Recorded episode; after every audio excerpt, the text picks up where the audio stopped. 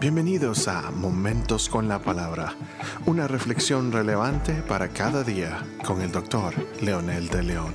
Saludos amigos y amigas, aquí estamos nuevamente en este tiempo especial de Momentos con la Palabra.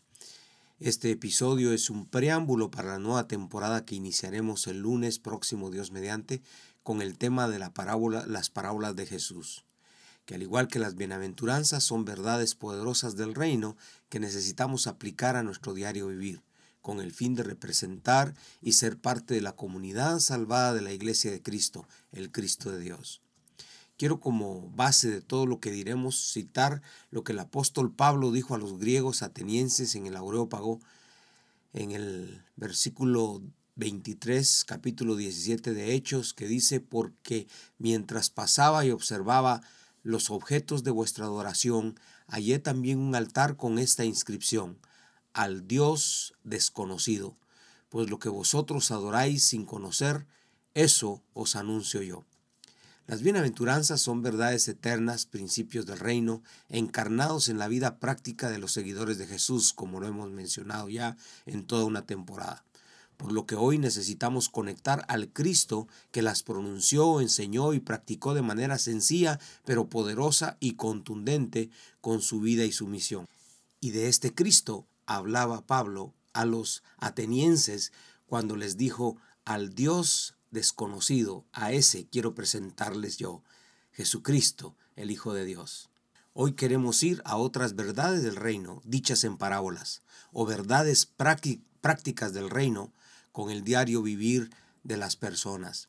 No trataremos de agotar el tema bajo ninguna circunstancia, pero sí queremos que se conviertan en la práctica de su vida diaria y que puedan crecer en ese conocimiento, pero también en sabiduría para tener herramientas que le ayuden a vivir una vida cristiana victoriosa.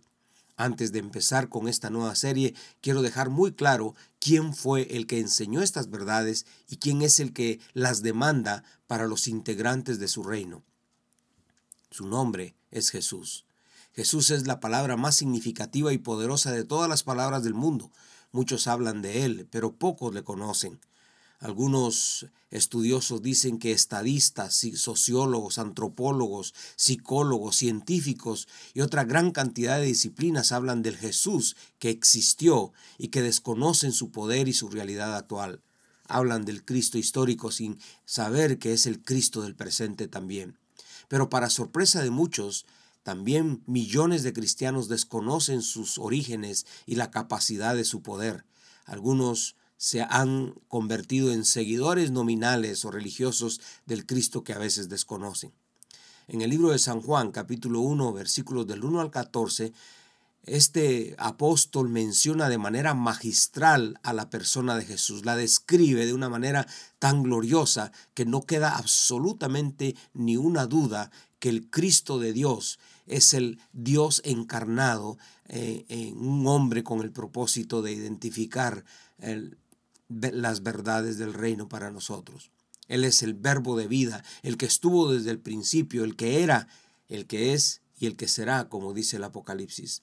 Este pasaje inicia con tres palabras que lo dicen todo y que no dejan absolutamente ninguna duda. Cualquiera que desee dudar de la deidad de Jesús tendrá que borrar en primera medida este pasaje de Juan. Por supuesto que toda la escritura testifica del Mesías, del enviado, del Cristo de Dios pero esto es demasiado explícito y contundente. Dice San Juan, en el principio era el verbo. ¡Wow! Qué palabras poderosas, qué palabras que tienen tanto significado en toda la Biblia. Por supuesto, si la leemos detenidamente, estas tres palabras están relacionadas con la vida de Dios. La primera es en el principio, se refiere a la creación de todo, todo lo que existe dentro y fuera del planeta. Él era el verbo, era el ser, el ser en sí mismo. Dice en el libro de Génesis capítulo 1 y versículo 1, en el principio creó los cielos y la tierra. Habla de alguien que hizo, que formó, planeó, trazó. Luego dice el texto, dijo Dios sea la luz. Hay expansión, o sea, Dios dijo que se hiciera y luego Dios lo hizo. La palabra verbo en griego es logos y tiene muchísimos significados.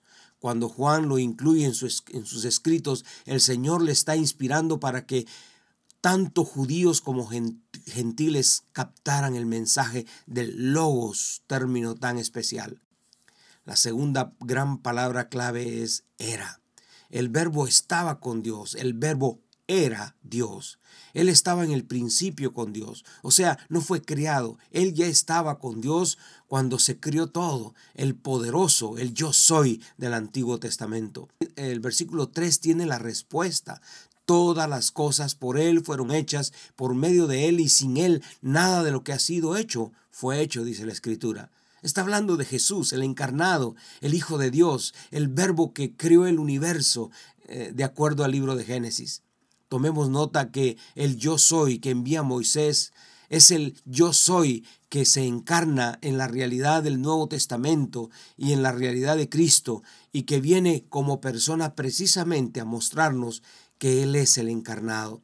Por lo tanto, la encarnación del Verbo no solo es un hecho histórico, sino un hecho vivencial del momento, justo para la manera de vivir del hombre moderno en que vive en caos, anarquía, confusión y desgracia. Él es el camino, Él es la verdad, Él es la vida, Él es el pan de vida, Él es la luz del mundo. Tres razones poderosas por las que necesitamos conocer estas parábolas. En primer lugar, el Rey de Reyes quiere que los miembros de su reino entiendan las expectativas que Él comparte. Los súbditos de su reino debemos tener valores y principios en común que nos preparen para vivir en comunidad tanto en la tierra como en el cielo. Sin estos valores en común no entenderemos lo que significa ser iglesia. Y tres, Jesús sabe que si entendemos las demandas del reino, entenderemos su mensaje, su misión y su sacrificio.